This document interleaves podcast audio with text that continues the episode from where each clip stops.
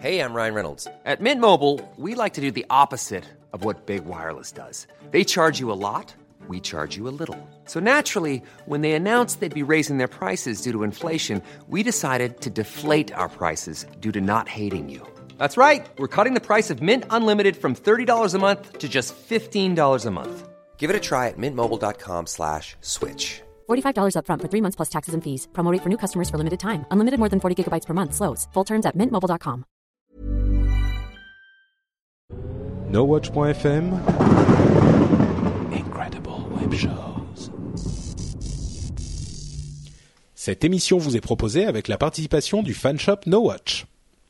Bonjour à tous et bienvenue sur le Rendez-vous Tech, le podcast bimensuel où on parle technologie, internet et gadgets. Nous sommes en août 2012 et c'est l'épisode numéro 94.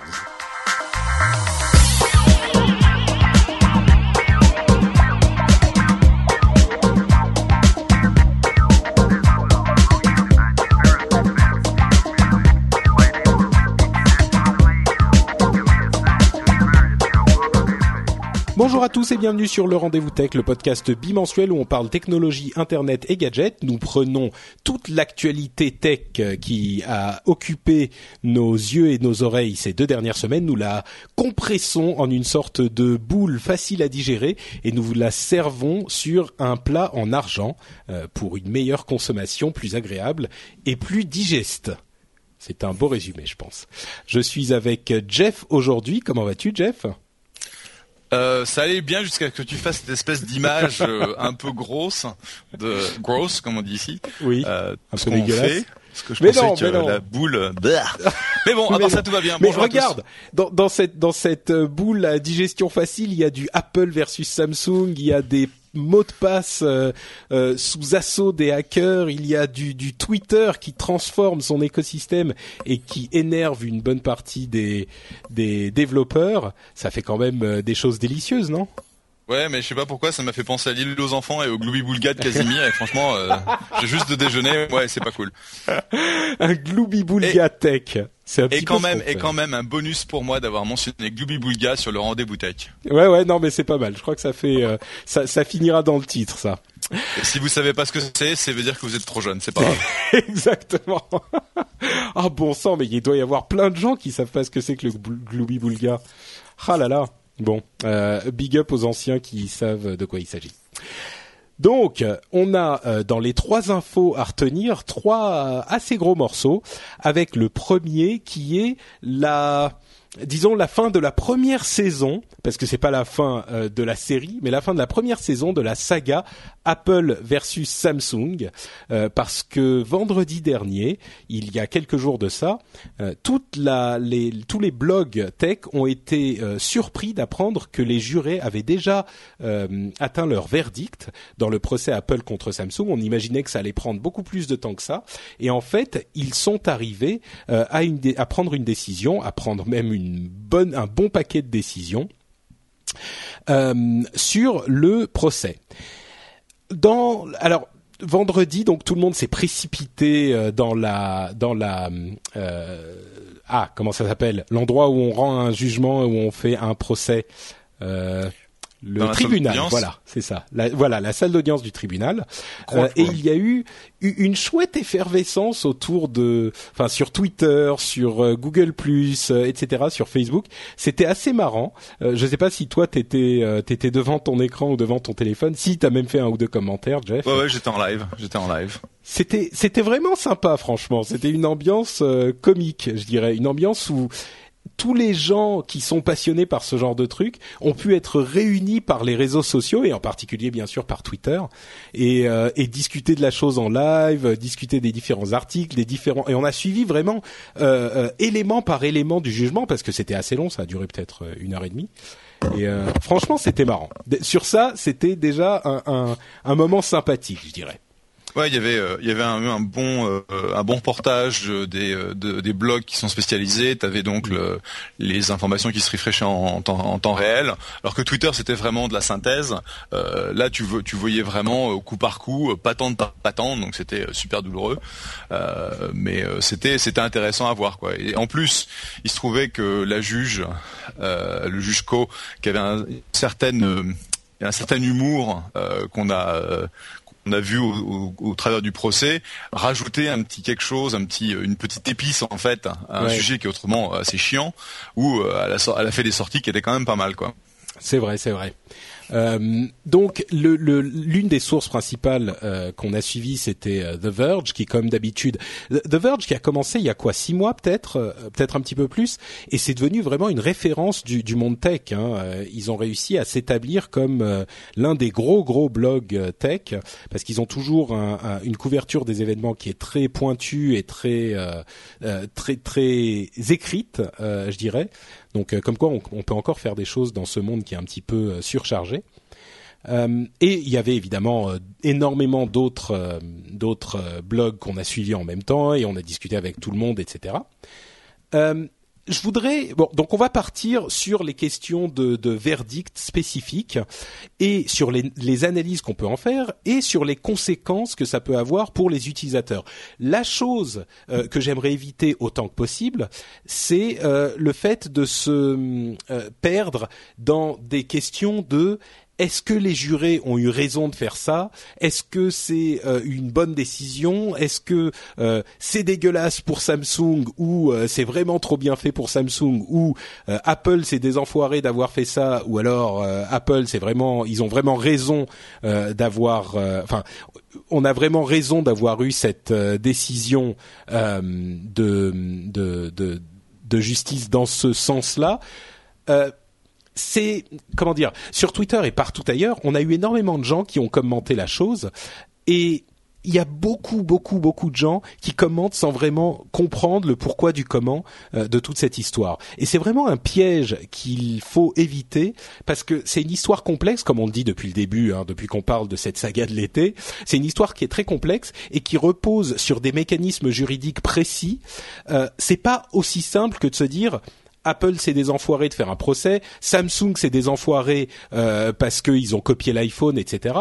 C'est pas juste ça. On parle vraiment de brevets très spécifiques et on parle de dommages euh, qui ont été faits à l'une ou l'autre des marques euh, qui sont eux aussi très spécifiques. On parle par exemple de trade dress qui est l'aspect d'un produit qui peut amener une confusion chez les utilisateurs et on remarque par exemple que sur certains aspects les jurés ont jugé qu'effectivement il était, ils ont euh, voté en faveur euh, d'Apple, mais sur d'autres, ils ont dit qu'il n'y avait pas de euh, d'infraction. L'un des exemples précis que, que, je voudrais prendre, c'est celui des, des, téléphones et des tablettes. Sur les téléphones, ils ont été plutôt durs envers Samsung, même très durs, on va y revenir. Sur les tablettes, par contre, ils ont estimé que ça n'était pas le cas. Donc ils ont pris certaines euh, choses. Bon, euh, revenons aux décisions spécifiques un petit peu plus tard, simplement pour dire pour ceux qui n'ont pas suivi la chose. J'imagine que c'est difficile de ne pas avoir suivi la chose parce que ça a été relayé partout, mais euh, le procès est clairement tombé en faveur d'Apple c'était au, fur et à mesure que les décisions étaient énumérées, on voyait sur Twitter euh, des commentaires intéressants du type euh, "Ouh là là, Samsung doit avoir mal aux fesses", euh, "Waouh, c'est fini, Samsung a, perdu le procès", "Ouf, ça fait mal pour Samsung", etc. Au final, ils ont établi que Samsung avait été coupable entre guillemets de d'infraction de brevet et d'infraction surtout intentionnelle et voulue de brevets sur une bonne partie euh, des, éléments. Euh, et ils ont attribué à Apple euh, la somme rondelette d'un milliard de dollars, environ, hein, à plus ou moins, un milliard de dollars. Il faut noter qu'il y a quelques décisions qui n'étaient pas cohérentes, c'est-à-dire qu'ils ont estimé que Samsung n'avait pas enfreint certains brevets et qu'ils avaient quand même euh, assigné des dommages pour ces brevets-là sur certains téléphones. Euh, donc il a fallu réduire un tout petit peu, mais de presque rien, genre euh, un ou deux millions la somme totale. Mais dans l'ensemble, je pense qu'on est tous d'accord pour dire que le, le, verdict est clairement en faveur d'Apple. Enfin, c'est indéniable, clairement en faveur d'Apple et en défaveur de, de, Samsung. Sur ce point, déjà un commentaire peut-être, Jeff. Hein? Bah, enfin ce à quoi les gens s'attendaient euh, éventuellement, c'était un, verdict un petit peu euh, four et moulin, c'est-à-dire euh, un peu pour Apple, un peu pour Samsung, un peu pour Apple, un peu pour Samsung. Et en fait, ce que l'on a vu, c'était que c'était très très très très très orienté Apple, puisque Apple a eu quasiment la totalité de ses claims, et là où Samsung avait des counterclaims, donc euh, ils ont dit bah nous aussi ils ont enfreint nos patentes.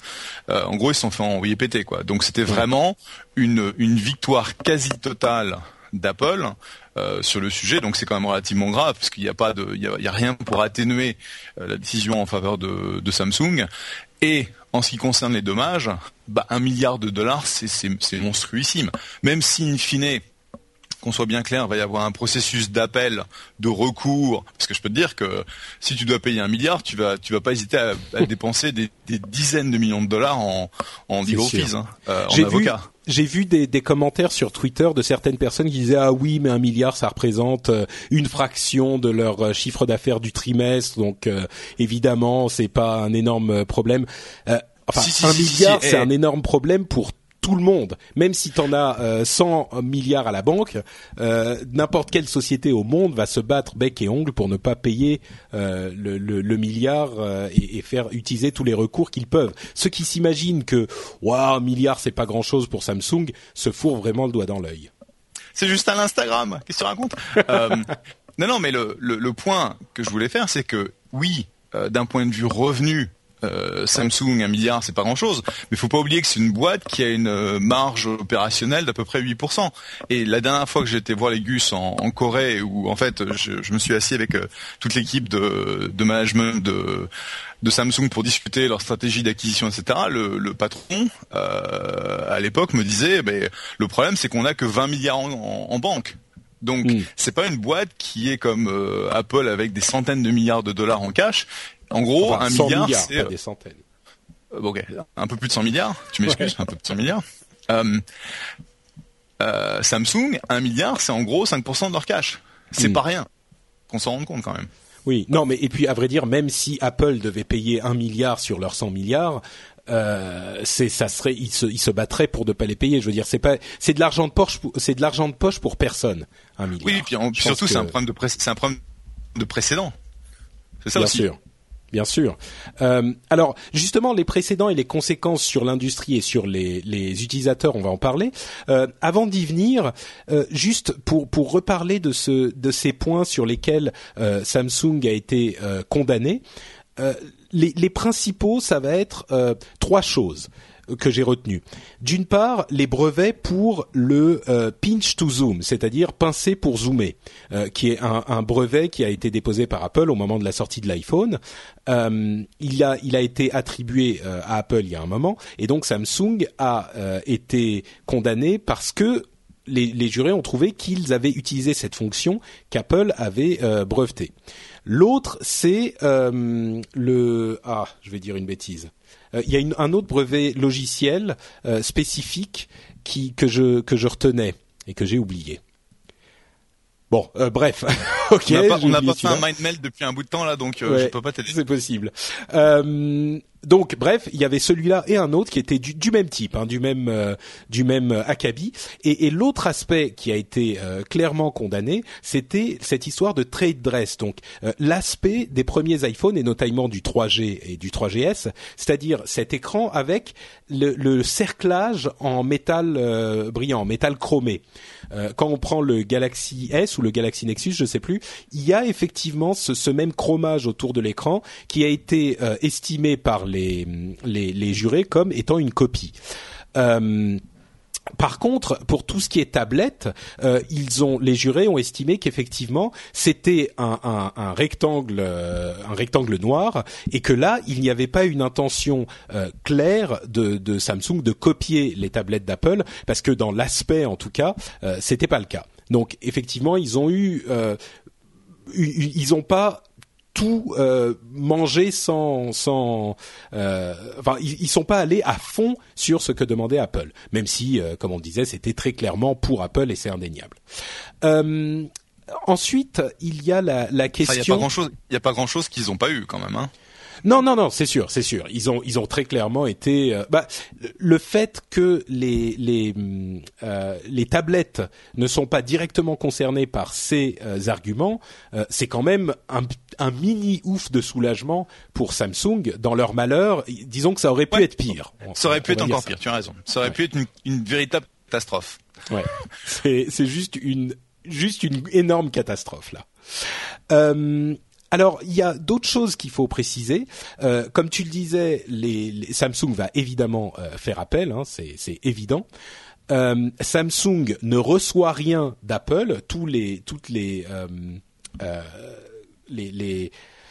condamnations ont été de Samsung, mais aucune d'Apple un des éléments qui a joué pour ce pour ce cette décision, parce qu'on a entendu maintenant les jurés qui ont pu parler au public, euh, c'était le fait que l'essentiel des brevets que Samsung euh, estimait avoir été euh, euh, agressés par Apple étaient dans des puces pour lesquelles ils avaient vendu la licence à Intel, disant à Intel qu'ils pouvaient revendre ces puces-là. Et Apple avait acheté ces puces d'Intel. Donc là, euh, les jurés ont été convaincus. Euh, et la chose qui les a aussi convaincus que euh, Apple avait raison, c'était la série de, documents dont on avait déjà parlé, où Samsung avait fait une analyse de l'iPhone au moment de sa sortie, au moment des versions 3G et 3GS, et avait détaillé point par point euh, les éléments qui fonctionnaient sur l'iPhone et les éléments qui ne fonctionnaient pas sur ces euh, sur ces téléphones à eux. Euh, donc ça, c'est un autre élément qui visiblement les a vraiment convaincus. Une chose à préciser aussi, c'est que les, critiques qu'on peut faire de ce procès, il y en a évidemment qui sont très très valides et on peut même se demander si ce procès aurait pu euh, avoir lieu. Mais euh, pour aller vraiment au fond des choses, le, vrai problème, si jamais on accepte que ce procès n'aurait pas dû avoir lieu parce que il y a euh, des appareils qui ressemblent aux appareils qu'ils sont et ils se ressemblent tous plus ou moins, le problème ne vient pas euh, de Samsung ou d'Apple vraiment. Euh, le problème vient plutôt du système des brevets qu'on critique énormément depuis euh, depuis quelques années. Et la question se pose de savoir si ces brevets auraient dû même être attribués à la base par le USPTO, le US Patent and Trade Office, je crois, donc mhm. le, le, le, bureau des brevets américains. Donc le, le, cœur du problème, je pense, même pour ceux qui sont très très furieux contre ce procès et les résultats de ce procès se situent plus au niveau des brevets, je pense, qu'au niveau des, des, des acteurs euh, du procès eux-mêmes, même s'il est légitime aussi de penser que Apple n'aurait pas dû se servir euh, de ces brevets-là. Bon, euh, ça c'est bon en théorie, mais dans la pratique, s'ils ont le brevet, ça veut dire qu'ils ont un truc à protéger. Euh, je reviens sur l'autre brevet que, qui a qui a marqué les gens, c'était l'histoire du euh, rubber band, du, euh, du, du bounce back, c'est-à-dire que quand on va sur une page, euh, n'importe quelle page, si on arrive au bout de la page, une page internet par exemple, on, on, descend un petit peu plus bas et on a une zone vide qui que, que l'on peut voir avant que la page web elle-même redescende sur la zone vide ou remonte ou sur les côtés. C'est une petite astuce d'interface utilisateur que les utilisateurs de euh, de produits Apple connaissent bien. Euh, et qui a été euh, jugé comme étant utilisé à tort par Samsung. il faut aussi préciser que les, les procès qui ont, enfin les appareils qui sont concernés chez Samsung sont des appareils euh, qui ont déjà quelques années aujourd'hui. Et que Samsung a dépassé ce, ce stade euh, de la copie, si on admet qu'il y ait eu une copie, a, a, dépassé ce stade depuis un ou deux modèles, on va dire au moins depuis le euh, Galaxy S3 euh, qui est sorti il y a quelques mois, et que a priori euh, Samsung et les autres euh, les autres constructeurs se sont écartés de cette euh, inspiration, on va dire, d'Apple, et que donc ces appareils plus récents ne seraient pas vraiment concernés par euh, cette décision de justice ou en tout cas, il serait très facile de les sortir du cadre de la décision en les retravaillant un petit peu, et beaucoup de constructeurs ont déjà commencé à aller dans cette direction.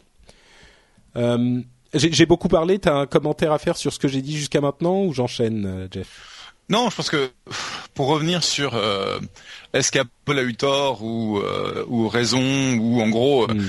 On est dans un système légal avec des software patents, des choses qui, comme tu le disais, n'auraient jamais dû être données par le USPTO comme comme patentables ou auraient dû être définies par le USPTO comme patentables. Mais bon, ça fait partie de l'arsenal de guerre des grandes boîtes de, de, protéger leur IP, leur intellectual property. Et donc, à partir du moment où ils ont établi que Samsung vraiment poussé le bouchon sur leur leur pratique, ils sont ils sont partis après et clairement quand tu vois en fait en quelque sorte la gravité du jugement, parce qu'en gros, tout, quasiment tout a été donné à Apple, comme on, le disait. Euh, on peut se poser deux questions. C'est un, est-ce que c'était vraiment pour remettre euh, à l'ordre euh, les copains de Samsung, ou est-ce que c'est en gros, bon, on se fait Samsung et puis après on va se faire Google? Parce que c'est ça, c'est ça la vraie question. Bah, c'est effectivement la grande question. D'une part, est-ce que Apple va réussir à faire bloquer les appareils Samsung en vente aux États-Unis? Il faut évidemment préciser que ce procès ne concerne que les États-Unis. Hein. Il y en a d'autres dans d'autres pays. Là, on parle que des États-Unis. Euh, et, et, surtout, est-ce qu'Apple va aller s'attaquer à d'autres constructeurs ou même à Google euh, ensuite? C'est, une question tout à fait légitime. Euh, et il y a aussi la question de, savoir à qui ça va bénéficier finalement. Au final, euh, est-ce que les euh, utilisateurs finaux vont bénéficier de cette histoire? Parce que évidemment le système de brevet et le système de enfin le système légal est censé avoir comme but ultime au final au bout de la chaîne de bénéficier aux utilisateurs. Qu'est-ce que tu en penses toi? C'est les utilisateurs qui vont qui vont en profiter ou finalement on se fait avoir euh, nous euh, dans ce dans cette histoire? Bah, dans, dans l'histoire, tu pars du principe que la, toute compétition entre euh, des, des, grosses boîtes comme Samsung, Apple, etc., va pousser deux choses. Un, euh, plus d'innovation et des coûts qui restent, enfin des, des, prix pour cette innovation qui restent raisonnables, puisque par définition, il y a toujours plusieurs sources, qui, enfin de plusieurs fournisseurs pour cette, cette innovation. Et donc, si jamais les manœuvres d'Apple euh, leur permettre d'avoir un, un, lockdown sur le sur le système et de dire bah tiens on est les seuls à pouvoir faire des euh, des tablettes. Après euh, ça devient un marché avec une seule un seul côté pour pour définir les politiques de etc. Et ça clairement c'est quelque chose qui ferait souffrir les utilisateurs. Hmm, c'est sûr. Euh, il y a effectivement cette, cette hypothèse qui a été avancée. Je pense que dans, sur les tablettes, on est moins dans cette configuration. Peut-être sur les téléphones, euh, et d'autres ont dit aussi, je ne sais pas avec qui vous, vous serez d'accord, chers auditeurs, mais euh, il y a deux manières de voir la chose. Soit celle-là, qui est Apple va avoir une sorte de mainmise sur ce type de technologie, et donc euh, les, les, les, appareils autres ne pourront pas être en vraie compétition avec eux. et d'autres personnes disent, eh ben voilà, Apple est, en train d'obliger ses concurrents à innover euh, et donc Android, parce que c'est clairement d'Android qu'il s'agit, Android va être obligé d'innover et de faire d'autres choses pour euh, euh, mieux se vendre et pour être compétitif. Et c'est par ce biais qu'ils vont arriver à faire des appareils plus intéressants pour les utilisateurs. Je dis pas plus performants parce que c'est même pas une question de performance. moi, je vous avoue que je me situe un petit peu en dehors de même cette question, parce que j'ai l'impression que beaucoup de gens se focalisent sur cette question de euh, Apple et Samsung spécifiquement, euh, euh, la bataille Apple et Samsung dans un dans un cadre énorme. Je crois que vraiment ce procès porte sur des choses très très précises. Il y a quelques brevets qui sont pénibles si on peut pas les utiliser, du genre effectivement le pinch to zoom, oui c'est super chiant, il faut double taper ou ce genre de choses et l'aspect extérieur d'un appareil avec son cerclage en métal, euh, je pense qu'il y a d'autres euh, moyens de, rendre un appareil intéressant euh, et que ces choses-là spécifiques ne sont pas hyper euh, gênantes pour les constructeurs. Euh, ils peuvent trouver d'autres moyens. L'un des arguments d'Apple était nous avons mis cinq ans à développer toutes ces technologies et toute cette, euh, ces, fonctionnalités et toute cette image et Samsung l'a copié en trois mois. Et l'un des arguments forts d'Apple, c'était ça induit une dilution de notre marque et ça induit de la confusion entre guillemets chez les utilisateurs. C'est-à-dire qu'on peut tout à fait imaginer des vendeurs qui disent euh, au, au, au, magasin de téléphone portable ah oui bon Apple ok il est comme si mais regardez non euh, Samsung euh, bon c'est la même chose vous voyez il est il ressemble un petit peu bon et le vendeur va peut-être pouvoir vendre le truc en en, en, en faisant valoir la similarité Bon, c'est discutable, hein, bien sûr. Je dis pas que ça va être forcément être le cas, mais moi je crois que sur ces points précis qui ont été euh, euh, acquis à Apple pendant le procès, évidemment, ça va obliger les, les, développeurs et les constructeurs à faire d'autres choses pour éviter ces, ces, spécificités. Mais il est tout à fait possible de faire des, des machines et des systèmes intéressants, même en évitant ces spécificités. Donc, à mon sens, je ne sais pas si c'est une bonne chose qu'Apple ait gagné et ait gagné de manière aussi euh, claire, mais à mon sens, c'est pas la fin du monde du tout pour les, les constructeurs. Et je me demande même s'ils vont pas maintenant aller s'asseoir à la table de Google et dire bon, euh, on va payer des royalties. Maintenant, vous voyez qu'on a une position forte. Si vous nous payez des royalties de temps et temps, on oublie toute cette histoire et euh, on fait, on laisse les choses passer comme il faut, comme l'a fait euh, Microsoft par exemple. Il y a beaucoup de constructeurs Android qui payent des royalties à Microsoft. Donc bon. Mmh. Bah, tout dépend en fait de l'objectif. Si c'est juste avoir du cross licensing, etc., qui est l'approche typique euh, des patentes, enfin des, euh, des euh, je te j'attaque en public, enfin je t'attaque en en in court pour tes patentes machin et puis toi tu vas tu vas me mm. contre-attaquer et puis donc on va faire un settlement et derrière on, va faire un cross licensing de, de nos portefeuilles. C'est l'approche habituelle mais là clairement c'est pas un problème de je veux les patentes Samsung c'est je veux empêcher Samsung de vendre certains devices. Et la question c'est jusqu'où est-ce qu'Apple a dit bon, euh, effectivement, quand on voit, euh, d'après les évidences qui ont été collectées, que Samsung a euh, fait changer leur leur design, leur leur technologie, leur fonctionnalité immédiatement après la sortie de iPhone, on peut dire oh bah c'est un hasard. Et donc c'est ça. c'est là où on peut se poser la question de est-ce qu'ils voulaient vraiment euh, mettre Samsung dans le camp des euh, des worst vendors ou est-ce que c'était euh, bah on se fait Samsung si ça marche on va se faire Google. Hmm. oui c'est c'est possible disons que l'avenir nous le dira. À ce propos justement il y a une analyse très intéressante d'un d'un blog dont je ne me souviens plus du nom. Je crois que c'était Gigahome où il disait en fait, malgré cette décision de justice qui est assez dévastatrice, euh, il y a, enfin dévastatrice c'est peut-être un mot un peu fort, mais Samsung a sans doute fait le bon choix, même si il s'avère qu'ils ont copié euh, ouvertement Apple. Parce que regardez les autres choix qui se posaient à eux, euh, qui se posaient à tous les constructeurs quand l'iPhone est sorti. Soit on ne copiait pas du, tout et on continuait dans notre direction ou à faire des choses un petit peu bizarres. C'est ce qu'a fait Nokia, c'est ce qu'a fait RIM et ils sont pas dans une bonne position. C'est ce qu'a fait LG ou HTC euh, notamment. Ils sont pas dans une super bonne position soit on faisait comme Microsoft et on faisait de la vraie différenciation, de la vraie innovation au niveau de l'interface. On essayait de faire quelque chose de différent pour arriver à cette euh, euh, facilité d'utilisation des smartphones euh, qui était pointée du doigt par par Apple. Alors c'est ce qu'ils ont fait chez Microsoft, c'est ce qu'ils ont fait chez Palm d'ailleurs avec WebOS. Palm s'est planté, Microsoft a sorti son OS. ça n'a pas été le succès immédiat qu'ils auraient espéré. Peut-être que ça changera, mais ils ont les épaules pour tenir sur le long terme aussi. Donc c'était pas forcément un choix qui était disponible pour tout le monde. C'était de prendre quelques années de retard euh, pour arriver sur la sur la place, soit on faisait comme Samsung.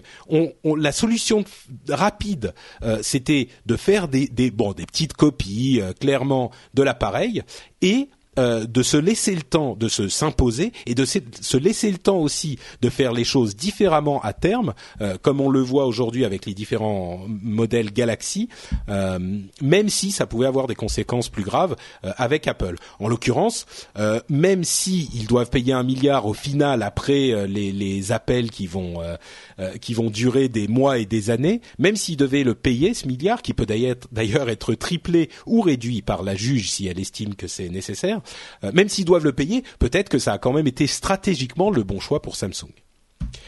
Euh, dernière chose pour préciser. en, gros, en gros, ce que tu dis, c'est euh, de toute façon, comme on a perdu, autant qu'on pousse le bouchon le plus loin possible, et en gros, on se, on prend le risque de cette situation. Et en gros, la question, c'est est-ce que est-ce qu'ils ont perdu ils vont perdre un milliard à cause de cette, à cause du, euh, du, jugement. Est-ce qu'ils auraient perdu plus d'un milliard euh, en termes de revenus si c'était parti sur leur propre innovation? C'est ça. C'est une bonne question. Cela dit, enfin ouais, c'est beaucoup plus compliqué que ça. Mais en gros, c'est ce que tu dis quoi. Oui, oui. En gros, oui. Bon, c'est très schématique, hein, euh, bien sûr, mais c'était une euh, bah, comme comme euh, Samsung est aujourd'hui l'acteur majeur à côté de d'Apple chez les constructeurs dans le dans le monde de la mobilité. clairement, ils ont fait quelque chose qui était un choix juste. Donc bon, peut-être que ça schématise un peu trop. Je suis d'accord. Euh, juste. Pardon? Quote and quote juste. Oui, ouais, c'est ça. je fais les guillemets, ouais. Euh, dernière chose sur ce point, sur ce sujet, et puis on va passer à autre chose. Euh, il y a beaucoup de gens, enfin beaucoup de gens, certains euh, euh spécialistes euh, juridiques qui disent que il y a eu trop d'erreurs dans le jugement et trop d'amateurisme entre guillemets, euh, et que la, la, la, le jugement va être overturned, donc va être annulé. Euh, D'autres juristes, et là je, me, ne sais pas exactement, mais d'autres juristes disent c'est un petit peu des juristes qui sont frustrés que les jurés pardon, euh, ne soient pas eux-mêmes des juristes et ne s'y connaissent pas aussi bien qu'eux euh, en loi, parce que en, matière légale, parce que le but du système euh, légal, c'est que le jugement soit rendu par des gens entre guillemets normaux donc euh, bon, on ne sait pas là où ça va aller non plus. Peut-être qu'effectivement il y a des erreurs euh, flagrantes qui feront que euh, le jugement ne peut pas tenir. Et évidemment, Samsung fera appel en fonction de ces de ces erreurs-là et de bien d'autres encore. Moi, les erreurs que j'ai vues, ça paraissait pas des choses euh, invraisemblables. Disons que ça reste dans le dans la latitude que peut avoir le jury, euh, les jurés de, de, juger les choses de telle ou telle manière. Mais bon, moi je suis pas un spécialiste, donc peut-être que que je me trompe sur ce point. Euh, donc voilà pour le procès Apple versus Samsung. On aura certainement d'autres choses à dire avec les appels, mais c'était vraiment vraiment le gros sujet de ces euh, derniers, de ces deux dernières semaines et à vrai dire de ce week-end. Un autre sujet que je voudrais évoquer, c'est un formidable article de euh, Ars Technica que je vous engage et vous enjoins tous à aller lire. Euh, est-ce que tu l'as lu, Jeff, ce, cet article qui s'appelle Why passwords have never been weaker and crackers have never been stronger? Pourquoi les mots de passe n'ont jamais été aussi faibles et les hackers et les crackers n'ont jamais été aussi forts? Est-ce que tu l'as lu? Non, je l'ai pas lu. Eh ben écoute, euh, je vais te recommander d'y courir après l'émission et je vais en faire un petit résumé. Je suis en train de l'ouvrir. D'accord, très bien. euh, c'est un article qui est un petit peu long et un petit peu technique, euh, mais qui est absolument fantastique et terrifiant à la fois, que je vais vous résumer ici, euh, surtout parce qu'on avait parlé de sécurité il y a, je crois, deux semaines à peine, quand on parlait du hack de Matt Honan dans l'épisode précédent. Euh, que je vous engage à aller écouter aussi. Je vous enjoins à aller écouter. Euh, au début, quand je suis arrivé sur cet article, je me suis dit oula, euh, Dan Goodin, qui est l'auteur de l'article, est en train de nous faire du catastrophisme. Euh, ça va encore être quelque chose de euh, de ridicule et de et de comment dire de de d'outrancier. Et je suis sûr que je vais trouver ça complètement idiot et voilà. Mais bon, je l'ai lu quand même parce que je suis consciencieux, et j'ai été complètement édifié et atterré à la fin. Et donc, je vais vous résumer, comme je le disais, les deux points essentiels de l'article qui, euh, en gros, vous dit que il faut vraiment, vraiment, vraiment faire attention à vos mots de passe. Alors, pourquoi est-ce que les mots de passe n'ont jamais été si faibles? Il y a eu depuis quelques années des fuites de listes de mots de passe en clair énormes. Euh, notamment l'une de ces grosses fuites, c'était la fuite euh, des mots de passe du service RockYou dont je ne sais même pas de quoi il s'agit, mais ils ont perdu quelques millions euh, de mots de passe il y a quelques années. Et il y en a eu d'autres. C'était un, social, c'était un social network qui ah bah est devenu un photo sharing, qui est devenu une boîte de développement de jeux Facebook. en gros, c'était, c'était des mecs qui étaient super bons à la viralité et, et pas très bons au back-end. D'accord. Ok. Oui. Bah effectivement, parce que ils stockaient tous leurs mots de passe en clair. Évidemment, généralement chez les services euh, un petit peu sérieux, les mots de passe sont cryptés. Euh, il y a des haches, du salt, etc. Je vous, je vous passe les détails, mais ils sont cryptés. Donc même si un hacker réussit à s'introduire dans leur base de données et à la récupérer, c'est pas du tout, du tout, du tout, du tout, du tout facile de récupérer les mots de passe. Mais RockU stockait ces mots de passe en euh, clair, en, en texte normaux, et ils en avaient 32 millions qu'ils ont perdus en 2009, fin 2009. Depuis, il y a eu d'autres services qui ont également perdu des mots de passe en clair euh, pour arriver à environ une centaine de millions de mots de passe en clair euh, qui sont disponibles pour tous les hackers. Pour à quoi ça leur sert ces mots de passe? Ça leur sert parce que ça leur donne des indices très très importants pour savoir quel type de mot de passe les gens les gens choisissent en général. On a appris par exemple des choses bizarres euh, comme le fait que beaucoup de gens utilisaient en anglais dans le texte euh, monkey singe euh, comme mot de passe ou comme élément de leur mot de passe. On a appris aussi qu'il y avait une énorme quantité de mots de passe qui étaient composés d'un nom propre en huit lettres et d'un chiffre en, enfin d'un nombre en d'un chiffre en quatre nombres, enfin d'une année euh, du XXe siècle en gros, euh, à sa suite. Donc euh, par exemple Patrick 1902 ou ma date de naissance qui est 1973.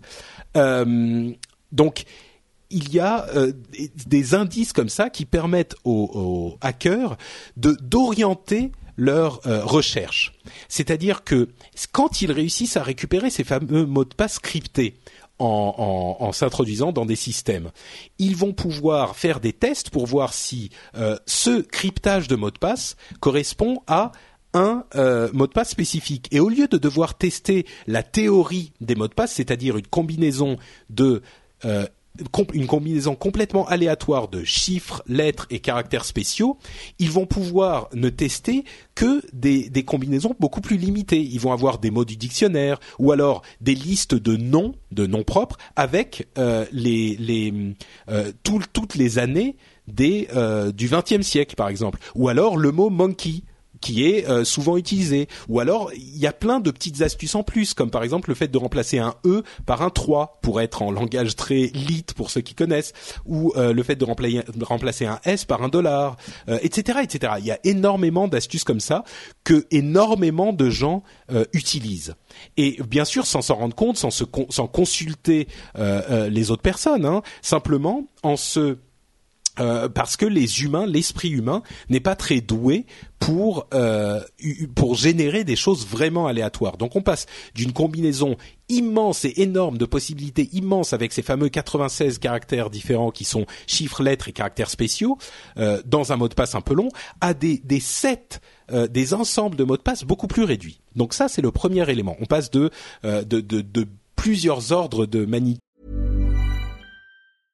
Imagine the softest sheets you've ever felt. Now imagine them getting even softer over time. That's what you'll feel with Bowl and Branch's organic cotton sheets. In a recent customer survey, 96% replied that Bowl and Branch sheets get softer with every wash. Start getting your best night's sleep in these sheets that get softer and softer for years to come. Try their sheets with a 30-night guarantee. Plus, get 15% off your first order at bowlandbranch.com. Code BUTTERY. Exclusions apply. See site for details. I'm Sandra, and I'm just the professional your small business was looking for. But you didn't hire me because you didn't use LinkedIn jobs. LinkedIn has professionals you can't find anywhere else, including those who aren't actively looking for a new job but might be open to the perfect role, like me.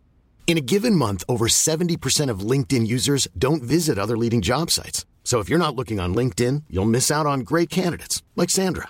Start hiring professionals like a professional. Post your free job on linkedin.com/people today. Euh, plus petit, au lieu d'avoir des je sais pas des milliards de milliards de milliards, on a des centaines de millions de possibilités par exemple. Hein.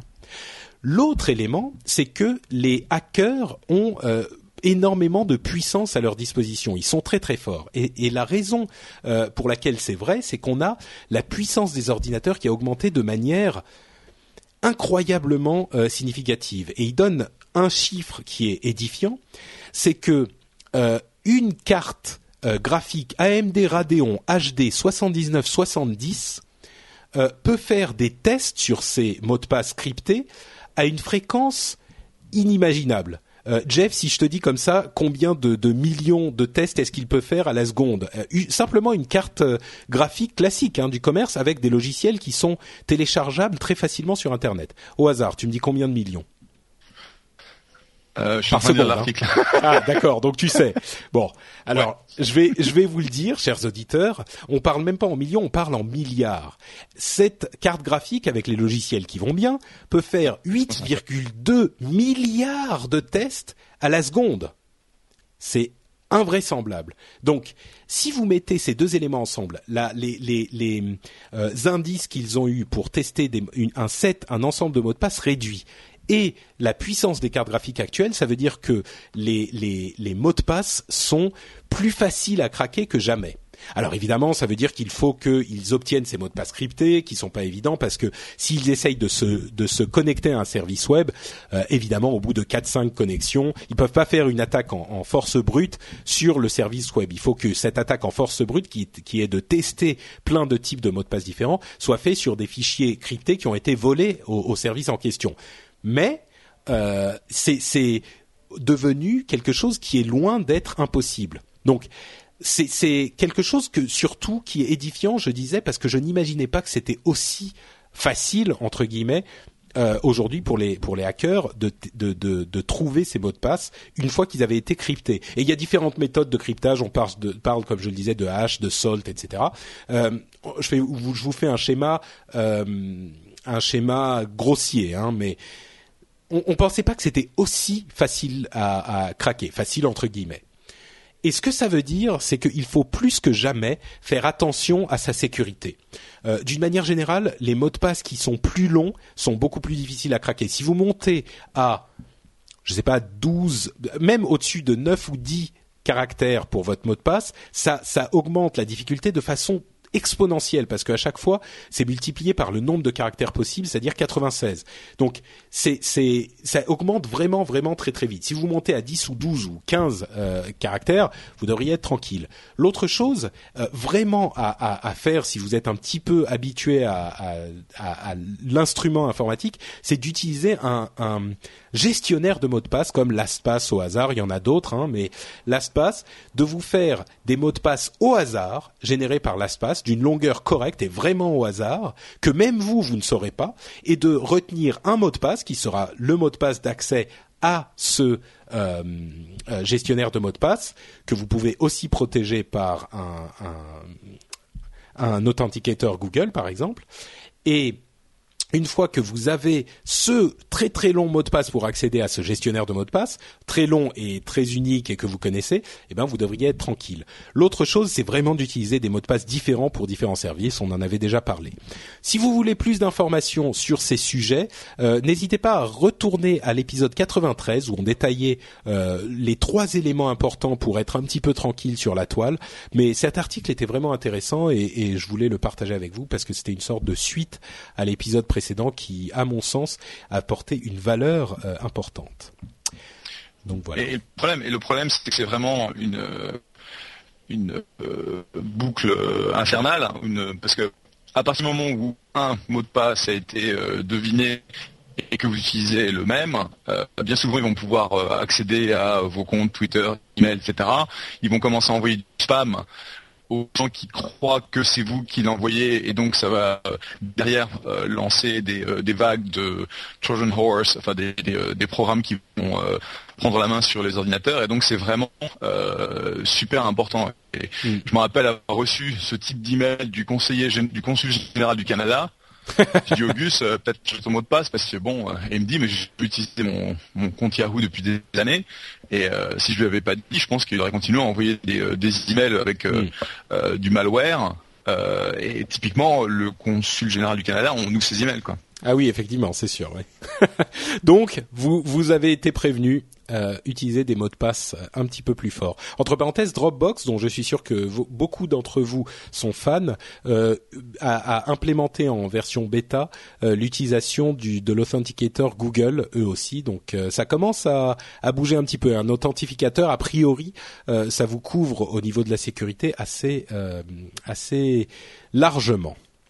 Dernier sujet important dans les trois infos à retenir euh, de cette émission, de cet épisode, euh, c'est le changement massif des règles pour les développeurs euh, partenaires de Twitter.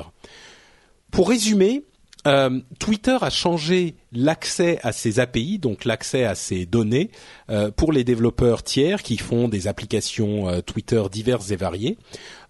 L'élément principal qu'ils ont changé, c'est que maintenant, à partir d'un certain nombre d'appels d'API, à partir de environ 100 000, il y a des, des, considérations spéciales, mais tout de même c'est à peu près 100 000 en gros.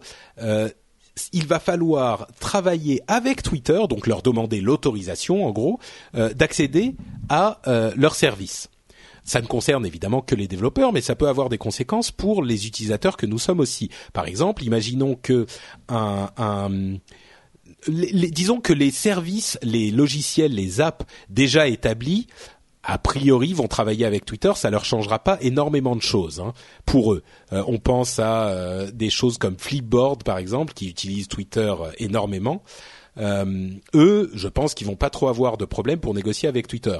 Mais d'autres, par exemple, des petites sociétés qui vont développer des apps intéressantes et innovantes sur Twitter, dès qu'ils vont atteindre cette limite de 100 000, a priori, c'est pas, ça, ça, pourrait être relativement vite atteint s'ils commencent à gagner en popularité.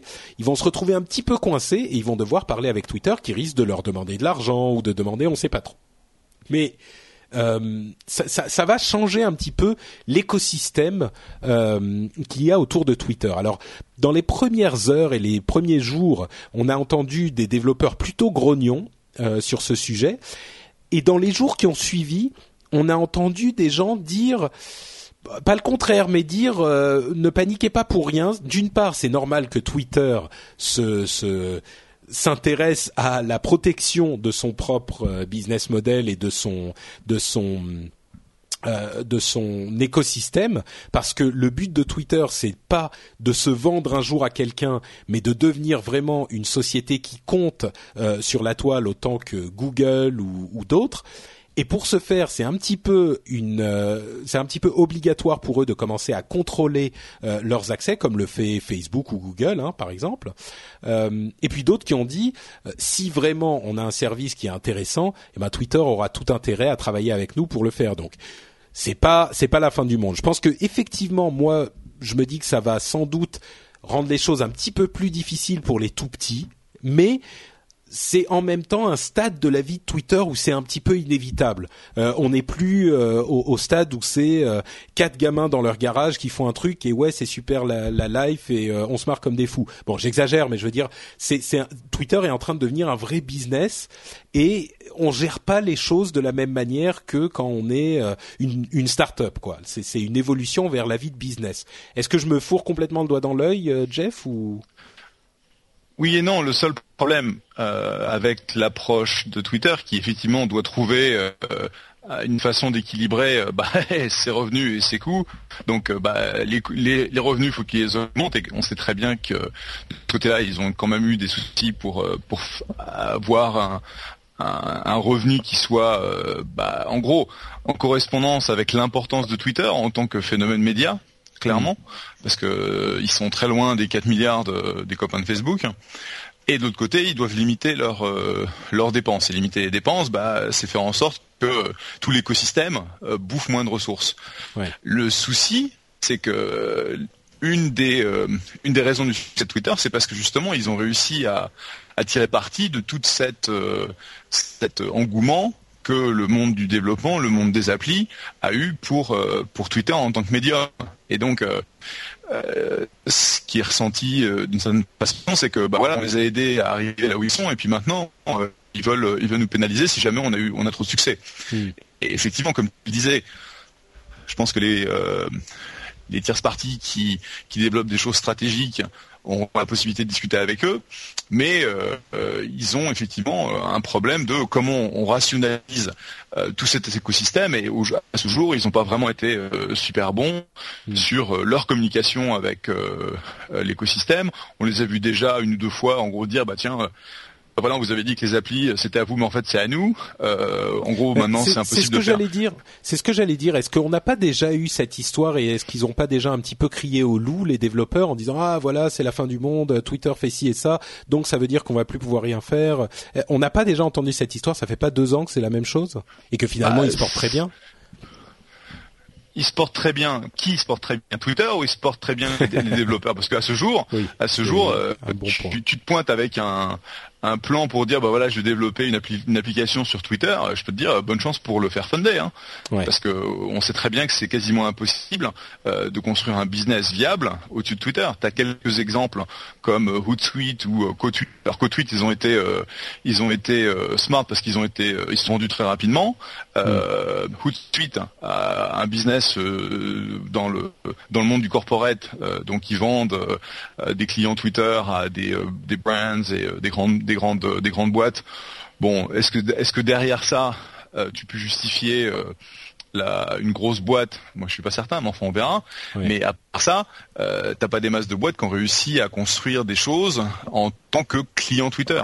Après, hmm. voir comment tu peux construire un, un Gunip, euh, qui est une de mes boîtes, ou un Cloud, avec les données Twitter, là, tu as une possibilité parce que c'est effectivement un, euh, bah, des données qui, dont la, le volume euh, augmente chaque jour et euh, qui est très intéressant pour euh, pas mal de, pans de l'économie, mais faut vraiment faire très attention à ce que tu vas faire. Il y a toujours cette question qui est est-ce que par hasard Twitter va pas changer d'avis, de venir me niquer Et le jour où Twitter décide de faire son propre cloud, bah, qu'est-ce que fait cloud, quoi, tu vois? Oui, bien sûr. Et effectivement, là, avec la restriction d'accès, ça risque d'être un petit peu compliqué, même pour ceux qui existent déjà. Donc, Bon, je laisse euh, cette analyse pertinente conclure notre partie euh, des trois infos à retenir. Euh, et je vais faire une transition habile vers le message de notre sponsor, le fan shop No Watch que vous connaissez bien désormais. Et vous savez qu'il y a des t-shirts merveilleux que vous pouvez acquérir sur ce fan shop. Vous allez sur nowatch.net slash fanshop où il y a un lien aussi vers les boutiques directement sur nowatch.net et vous pouvez y trouver des t-shirts pour femmes et pour hommes, le modèle Et le modèle Kill Your TV Now. Euh, attention, il y a déjà des modèles qui commencent à être en rupture dans certaines tailles, donc euh, faites vite si vous voulez euh, les acquérir et vous pouvez aussi y trouver des petits goodies en plus pour toutes les bourses, comme vous le savez. si vous voulez nous filer un coup de main et que vous savez pas trop comment faire, eh ben allez acheter un petit goodies, un badge à 5 euros ou une planche vinyle de déco pour votre appareil mobile ou votre portable à 17 euros euh, tout rond, ça peut nous filer un, petit coup de main et c'est toujours apprécié. Donc on vous remercie beaucoup et on remercie la boutique No Watch elle-même. On enchaîne avec nos news et rumeurs. Euh, qui est la partie donc où on parle euh, des informations intéressantes mais qui ne nécessitent pas forcément un long débat. Euh, la première que j'ai choisi de retenir, c'est la comment dire, le bruit que commence à faire la chute vertigineuse, je mets des guillemets là aussi, de l'action Facebook, euh, puisqu'elle a perdu à peu près la moitié de, la, de sa valeur depuis son entrée en bourse il y a, euh, ils sont aujourd'hui à environ 20 dollars. Et il y avait un article 19, très 19 19 20 aujourd'hui, je crois. donc ça continue. donc ça continue. Ouais. ouais il y avait un article très intéressant de Business Insider qui était une sorte de qui était rédigé, en forme de lettre ouverte aux employés de Facebook à propos de leurs euh, de leurs euh, actions. Et il disait plusieurs choses. Il disait d'une part l'action, la chute de l'action n'a rien à voir avec la qualité de Facebook en tant que société. Ça n'a absolument rien à voir. Euh, donc ne vous inquiétez pas à ce, à ce sujet-là ça a à voir avec euh, des, des, investisseurs qui sont en train de revoir euh, leurs euh, leurs estimations sur le, le, futur et les gains futurs de Facebook. Donc, c'est pas vous. c'est juste que cette estimation est plus basse qu'elle ne l'était il y a trois mois. Ensuite, euh, c'est les raisons pour lesquelles le marché est en train de réestimer euh, le, futur de Facebook, c'est le la, la growth, donc la l'agrandissement, le grandissage. Euh, la croissance. La croissance, merci, c'est le mot que je cherchais. J'arrive pas à croire que c'est moi qui le dirais, mon français. euh, donc la croissance décélère, euh, l'impact euh, de la mobilité est énorme et il y a un déclin de, euh, de, de des des profits immédiats parce que Facebook investit sur le futur. Donc les, les, investisseurs estiment que Facebook n'est peut-être pas euh, le, le, le, prochain Google comme ils l'avaient cru à l'origine. Euh, il y a une autre chose qui est très importante, c'est que la, l'action Facebook est toujours très très chère et très bien évaluée par rapport à la croissance de la société la croissance de ses gains. Euh, je vais pas rentrer dans les détails, mais c'est un point qui est très important à, comprendre parce que il y a beaucoup de gens qui se disent ah ça y est Facebook a perdu la moitié de sa valeur, l'action est euh, au fond des toilettes. C'est pas du tout le cas. L'action est toujours très très bien euh, euh, évaluée, enfin par rapport à l'état de la société elle-même, et même si elle chute encore, ce qui est probable, elle sera toujours assez bien évaluée. Euh, donc, il disait aussi la, l'action risque de chuter également. Donc, euh, ça c'est normal et c'est euh, prévu. Il y a encore une série de, sujets qu'il évoque. La chose que je retiens, c'est que c'est le dernier point et un point dont on avait déjà parlé il y a quelques semaines de ça. L'action, on s'attendait à ce qu'elle chute dans les mois qui ont suivi l'entrée en bourse. Et a priori, Facebook voit sur le long terme, et le- le- euh, l'article de Business Insider fait une comparaison qui est intéressante avec Amazon. Amazon a suivi une courbe, enfin, on ne sait pas où elle va aller, celle de Facebook, mais en tout cas, on estime qu'elle, enfin, certains estiment qu'elle pourrait être comparable. Ça a été assez bas au début chez Amazon, et au bout de, allez, 5-7 ans, la courbe a commencé à remonter. Aujourd'hui, Amazon est, en bonne position. Donc, ce qu'il est en train de dire, en gros, c'est pas de la faute des employés, c'est même pas de la faute vraiment de la société. Euh, c'est juste les, analystes qui sont en train de réévaluer la valeur de, l'action. Et sur le long terme, euh, Facebook est une société dont l'action devrait euh, avoir une valeur intéressante sur le long terme. Jeff, est-ce que tu es d'accord avec cette, cette analyse ou? Bah, donc déjà pour préciser, euh, le Gus de Business Insider, c'est Henry Blodgett. Henry Blodgett, c'est un analyste euh, très euh, très connu du temps de la bulle, euh, qui avait pré- qui avait annoncé que la, la la stock Amazon monterait à 1000 euh, à l'époque et qui s'était retrouvé lui-même dans des dans quelques soucis avec la, la justice américaine, non pas parce que il avait euh, fait des, euh, des des pronostics un peu euh, fumette, mais euh, Ouais. bon, il y a eu quelques quelques soucis de position personnelle, etc. Mais en tout cas, c'est un mec qui est euh, extrêmement bon et qui comprend très bien en fait toutes ces mécaniques et surtout qui a regardé le, le marché public américain et les stocks tech depuis très très longtemps. Donc c'est quelqu'un que je respecte énormément. Et effectivement, le problème de, Facebook, tu les as cités, c'est euh, c'est la croissance qui diminue, c'est le passage vers le mobile, c'est le fait que il n'est pas clair que euh, voit dans le court terme euh, une monétisation aussi efficace de, Facebook parce qu'ils doivent en fait trouver des, vecteurs de croissance.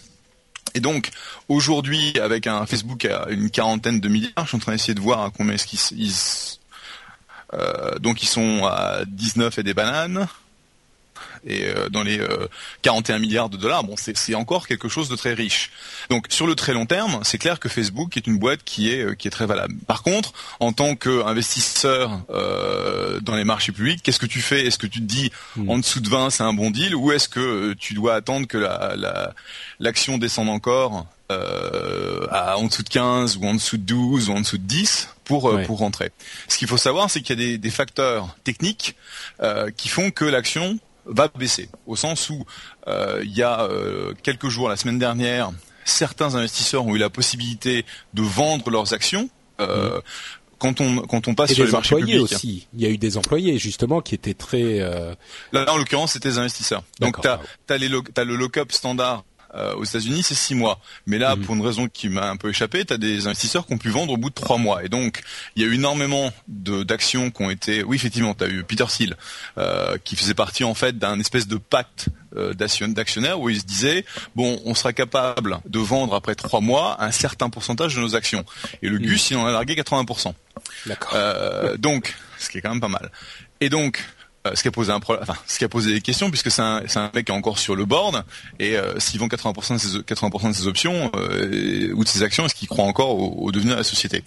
Et donc, on sait que dans trois mois, ou un peu moins de trois mois maintenant, il y aura encore un putain de paquet d'actions qui va arriver sur le marché, puisque le lock-up sera fini, et donc les employés, les investisseurs, tout le monde peut effectivement euh, vendre ses actions Facebook. Et donc, techniquement parlant, ça veut dire que le nombre d'actions disponibles euh, pour euh, une, une transaction va augmenter de façon énorme. Et donc Bien sûr. ça va faire descendre, par définition, le prix.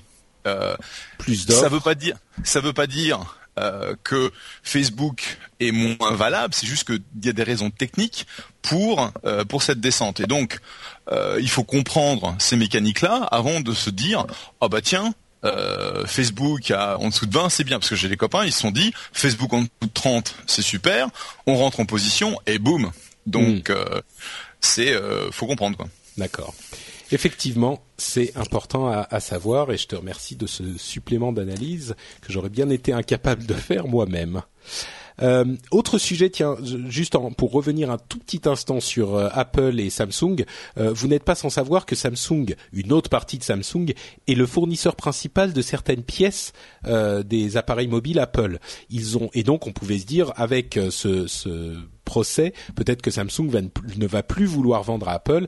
Euh, ils ont clairement indiqué euh, aujourd'hui qu'ils allaient continuer à euh, travailler avec Apple. Évidemment, c'est un marché tellement énorme qu'ils ont une sorte de firewall entre les différentes parties de la société chez Samsung.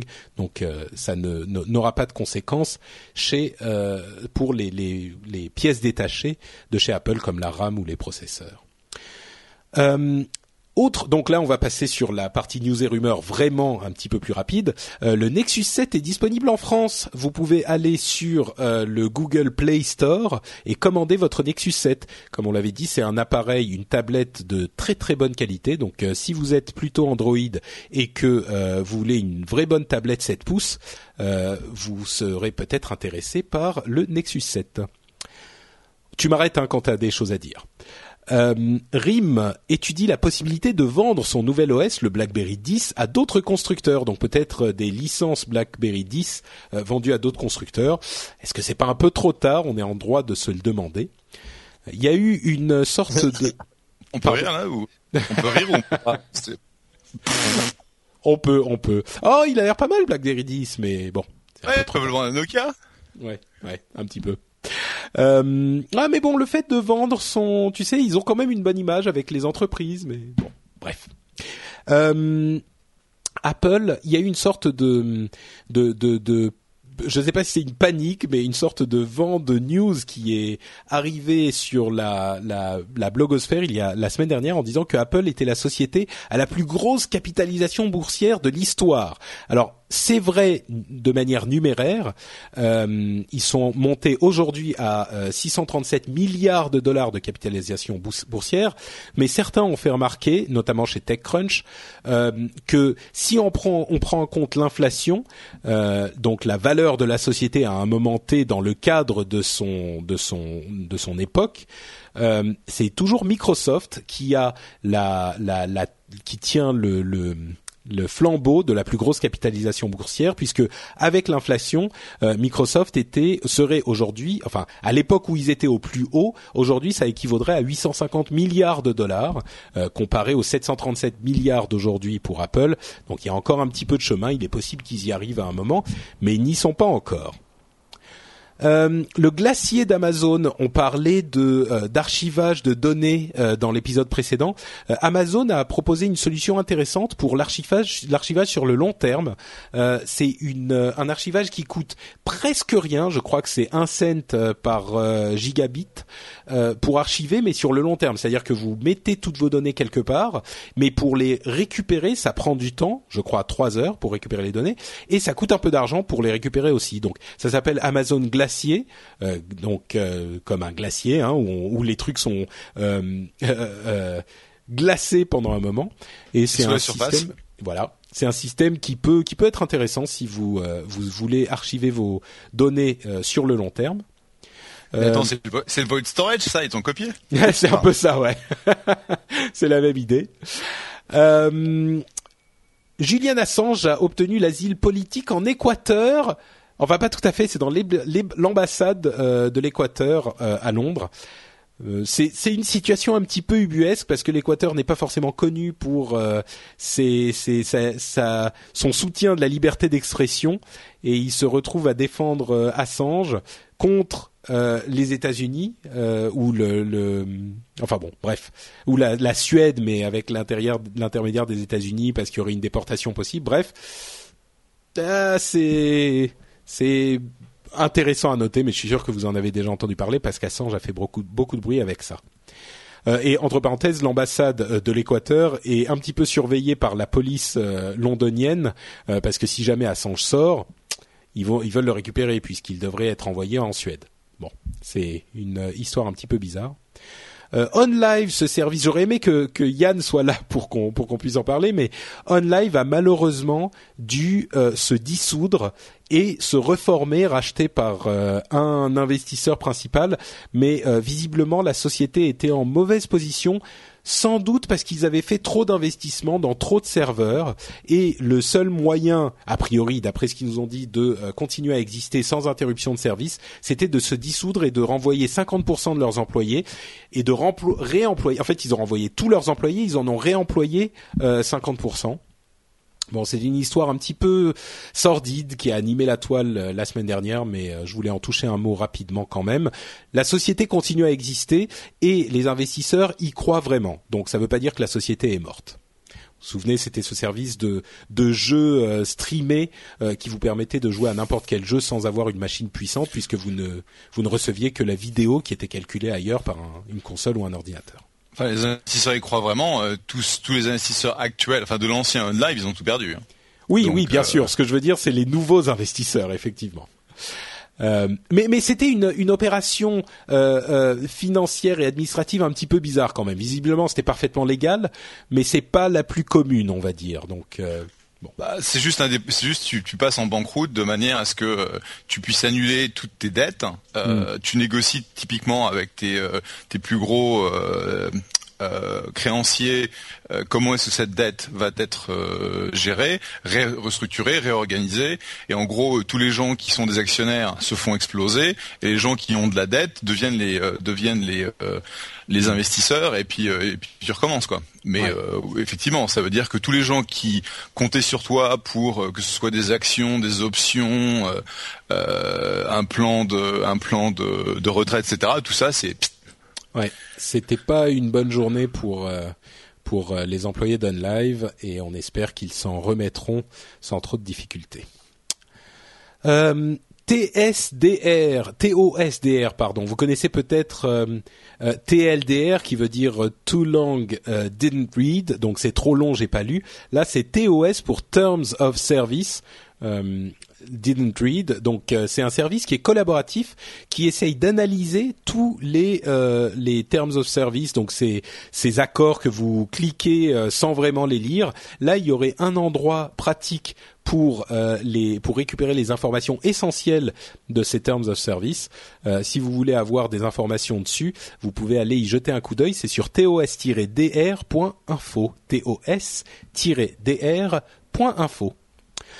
Ustream, tes camarades et ceux qui nous aident à faire nos, nos lives en direct quand on, quand je réussis à, à, ne pas mettre à jour mon Mac quand il faudrait pas, euh, ils ont lancé ou ils lancent bientôt un service qui s'appelle BFF, c'est Broadcast for Friends. Ils ont lancé euh, Broadcast for Friends, qui est un truc assez sympa, c'est-à-dire que euh, vous faites un, un streaming live, mais juste pour vos amis Facebook. Donc euh, vous pouvez, si vous êtes à une soirée ou avec euh, euh, à l'anniversaire de la petite nièce ou machin, vous pouvez faire commencer un streaming, mais vous le diffusez pas en live sur internet pour tout le monde, uniquement pour vos amis Facebook. C'est une super idée, je trouve, et c'est vraiment quelque chose qui peut servir pour certaines personnes. Ouais, Ustream est en train de sortir pas mal de produits intéressants là, donc je peux rien dire, mais super. Ah. Go Ustream. D'accord bah, Go Ustream, nous on les aime bien de toute façon, euh, on les utilise depuis un moment et puis ils nous ils nous filent ce compte pro euh, qui nous permet de vous diffuser les lives sans pub euh, et de bonne qualité. Donc effectivement, c'est nos potes aussi. Adopi plus CSA plus Arcep regroupés dans une dans une nouvelle agence qui aurait en charge de réguler tous les médias, y compris le net. C'est a priori ce qui va se passer je me passerai de commentaires moi avant de voir effectivement ce que ça donne. Je vous avoue que je ne suis pas hyper hyper euh, rassuré. Et je crois que c'est sur ce euh, sujet un peu inquiétant qu'on va finir euh, les news et rumeurs de l'émission. Il y avait d'autres trucs intéressants à discuter, euh, comme le hack de cerveau qui que dont Corben a parlé, qui permet de de voir de ce, nom, ce à quoi on pense juste en, en analysant les données de nos cerveaux. Euh, c'est un petit peu bizarre, mais bon, ça veut dire qu'on sera plus tranquille nulle part. Euh, le Thin Touch de Synaptic, qui est un, touchpad euh, qui permet de voir avec quelle force on appuie sur le touchpad. C'est une innovation super intéressante. Euh, moi, j'ai souvent dit que les touchpads, vous savez, les, touchpads des, portables, hein, des ordinateurs portables, les touchpads d'Apple étaient super super agréables à utiliser. Peut-être que ce Synaptic pourrait donner une alternative intéressante parce qu'avec la, précision de la force avec laquelle on appuie qui est détectée, euh, ça pourrait donner des, interfaces euh, d'utilisation vraiment vraiment intéressantes. Bon, il y en aurait d'autres dont on peut parler, mais je crois que je vais effectivement euh, m'arrêter là.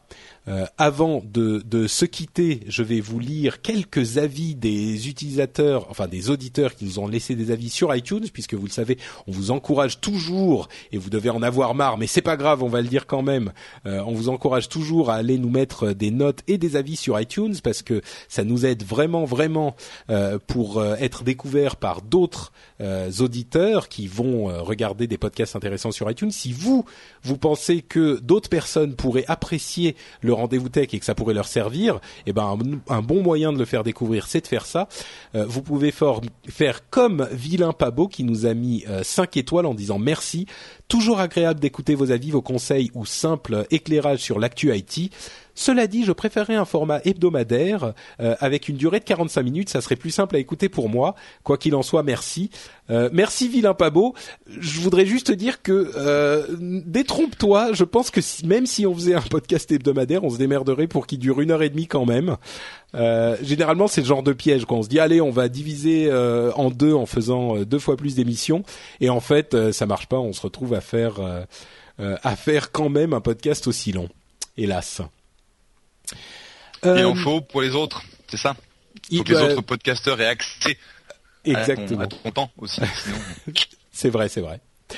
Euh, bah donc voilà, c'est la fin euh, de cet épisode. J'espère que vous êtes euh, tous euh, heureux de revenir avec la rentrée, de revenir dans vos boulots respectifs et de retourner au travail sous la grisaille de l'automne. Bon, on n'y est pas encore, il fait encore un grisaille, petit peu beau. Grisaille. Quand je regarde dehors, non, c'est tout bleu. Toi, ça compte pas. Non, mais en fait, il fait très beau ici aussi. Enfin, en tout cas à Paris. Donc, euh, pour le moment, on est un petit peu épargné. Euh, mais de toute façon, on sera de retour dans deux semaines avec un nouvel épisode. Jeff, euh, pendant ce temps, où est-ce que les auditeurs peuvent te retrouver? Euh, bah, En ce moment, je suis un peu busy, mais autrement, Jeff, J-E-F-F sur Twitter, Jeff Clavier sur Facebook, Jeff Clavier, le reste, partout ailleurs. Ah, est-ce que tu as eu ta, ta, ton URL euh, spécifique sur euh, Google Plus? Bah, ils me l'ont offert, mais j'arrive pas à retrouver comment je le récupère. non, mais ça euh, déconne. Hein. bah, essaye d'aller sur sur l'adresse en question. Ouais, bah c'est un 404 parce que je l'ai ah, pas. d'accord. Parce que ils m'ont envoyé, ils m'ont envoyé un truc, notification sur Google Plus pour dire prends Jeff Clavier machin. J'ai pas j'ai pas, pas accepté et puis euh, maintenant j'essaie de le retrouver et j'arrive pas à le trouver. Alors que je demande aux copains euh, chez Google en disant hey, vous me bah, t'as de la chance, toi t'as des copains chez Google euh, que tu peux appeler. mais moi j'ai pas, j'ai réussi, enfin j'ai cliqué là où il fallait cliquer, donc je suis google.com/slash plus Patrick Béja. C'est pas mal. Ce que t'es. Oh, et à quoi? T'es pas notre Patrick? Bah non non non, mais sur Google je suis Patrick Béja, donc. Non, sur Twitter c'est notre Patrick, mais sur Google c'est Patrick Béja. Sur Facebook c'est aussi slash notre Patrick. Donc euh, bon, essayez les deux, vous me trouverez bien. Hein. Euh, et désolé pour euh, la qualité un petit peu variable de de la connexion de Jeff.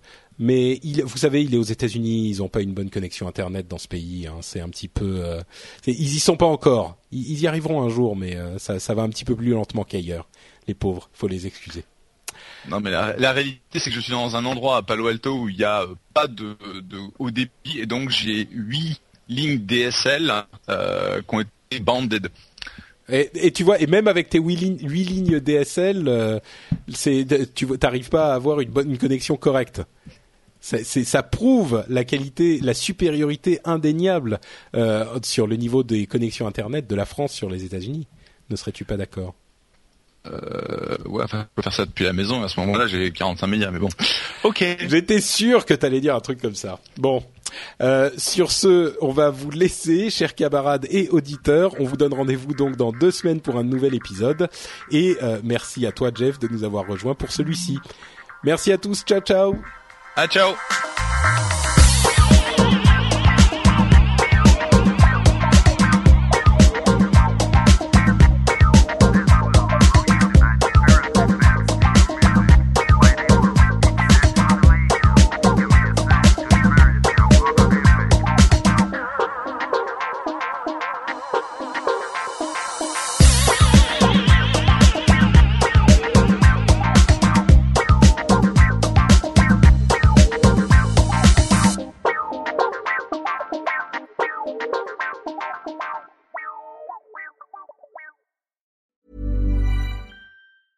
Hi, I'm Daniel, founder of Pretty Litter. Did you know cats tend to hide symptoms of sickness and pain? I learned this the hard way after losing my cat, Gingy. So I created Pretty Litter, a health monitoring litter that helps detect early signs of illness by changing colors, saving you money and potentially your cat's life. Pretty Litter is veterinarian developed, and it's the easiest way to keep tabs on your fur baby's health right at home. Go to prettylitter.com and use code ACAST for 20% off your first order and a free cat toy. Terms and conditions apply. See site for details. Even when we're on a budget, we still deserve nice things.